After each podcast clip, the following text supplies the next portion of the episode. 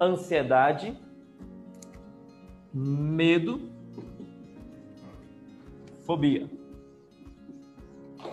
Ansiedade, medo e fobia. Diferentes. São parecidos, mas são diferentes. Esquisito isso, né? O que, que acontece? Ansiedade, ela é um ensaio negativo do futuro. Ansiedade é um ensaio negativo do futuro e não é específico. Olha só, não é específico. O medo e a fobia, elas têm uma coisa em comum. O objeto é específico. Então eu tenho medo de alguma coisa específica, aqui eu também eu tenho medo de alguma coisa específica. Só que eu vou dizer a diferença das duas. Então, ansiedade é uma projeção negativa do futuro e eu fico ansioso. Medo, eu tenho um objeto causador que causa o medo. E fobia, eu tenho um agente causador da fobia. A diferença é que medo eu faço mesmo com medo e fobia não. Essa é a diferença. Ah, eu tenho fobia de falar em público. É medo ou fobia? Ah, não sei. Você fala mesmo com medo? Falo, vou todo me tremendo, mas eu falo. Então é medo. Não, não, falo de jeito nenhum. Eu desmaio, me dá logo um calafrio, saio correndo. Fobia. E ansiedade? Não é específico. Eu faço vários ensaios do futuro, só que isso é negativo. E aí o que, que acontece? Por isso que a sensação é parecida. Dentro da ansiedade, eu começo a projetar o meu futuro de uma forma negativa. Essa forma negativa, ela vai gerar uma insegurança. Insegurança causa medo. Por isso que as pessoas confundem. Então eu me sinto inseguro em relação ao futuro e essa insegurança gera medo. Um ponto importante para entender o seguinte: o medo ele é importante. O medo fez com que nós é, chegássemos aqui até aqui como espécie. Imagine se a gente não tivesse medo. O dinossauro tinha comido a gente. A gente chegava lá, viu o dinossauro, olha que minha linda, comeu. Não, nada legal. Então, o medo é importante. Ele é, é feito para nos proteger. Faz parte, está tá lá no cérebro reptiliano, cérebro primitivo, instinto de sobrevivência. Eu tenho que sobreviver. Só que todos os medos foram aprendidos.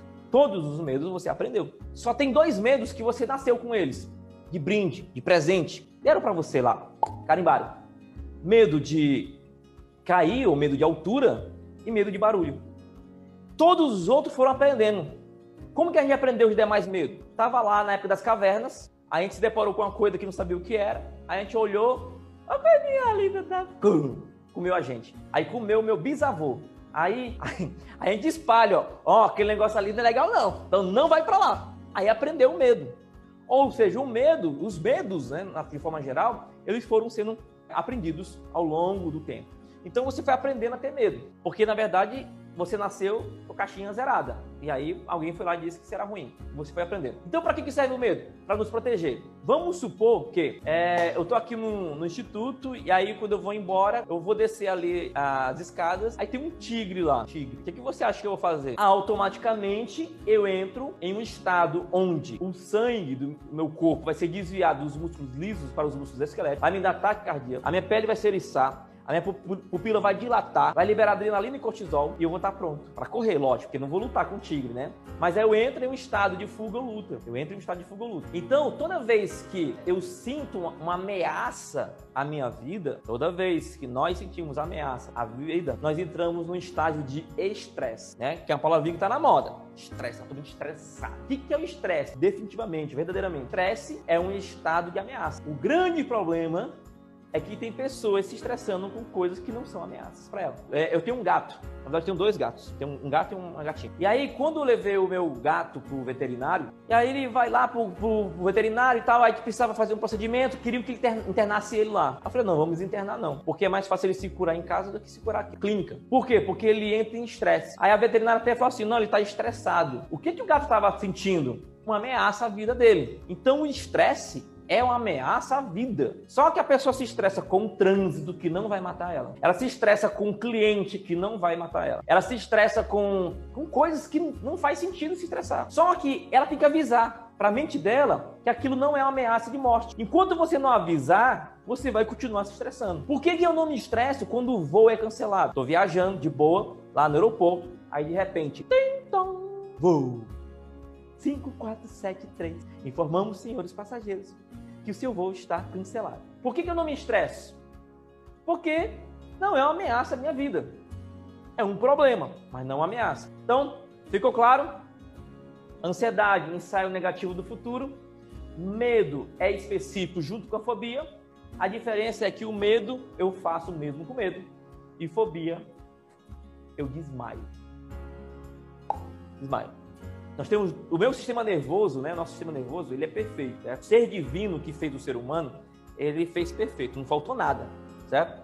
O problema é o próprio ser humano que a caralho o negócio. E aí, no sistema nervoso, nós temos dois sistemas é, nervosos, na verdade, né? O sistema nervoso simpático e o parasimpático. Tudo que o simpático faz, o parasimpático desfaz. Olha que, que doideira, né? Tudo que o simpático faz, o parasimpático desfaz. Então, quando eu estou com medo, o meu sistema nervoso simpático, o que, que ele faz? Ele acelera o meu coração para bombear sangue para os músculos esqueléticos que eu preciso correr. Ele libera cortisol, libera adrenalina ele acelera o meu coração para poder mandar mais sangue, mais rápido. Só que aí, ele acelera tanto, de uma forma desproporcional, que eu vou ter um infarto. Aí, o parasimpático, que parece que é baiano, chega assim, ô meu rei, pra que essa correria toda aí?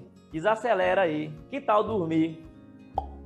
E aí o parasimpático desliga a pessoa para ela não morrer. Aí ela desmaia. Então, eles trabalham para manter essa tudo funcionando perfeitamente, essa ecologia, né? Sistematicamente falando.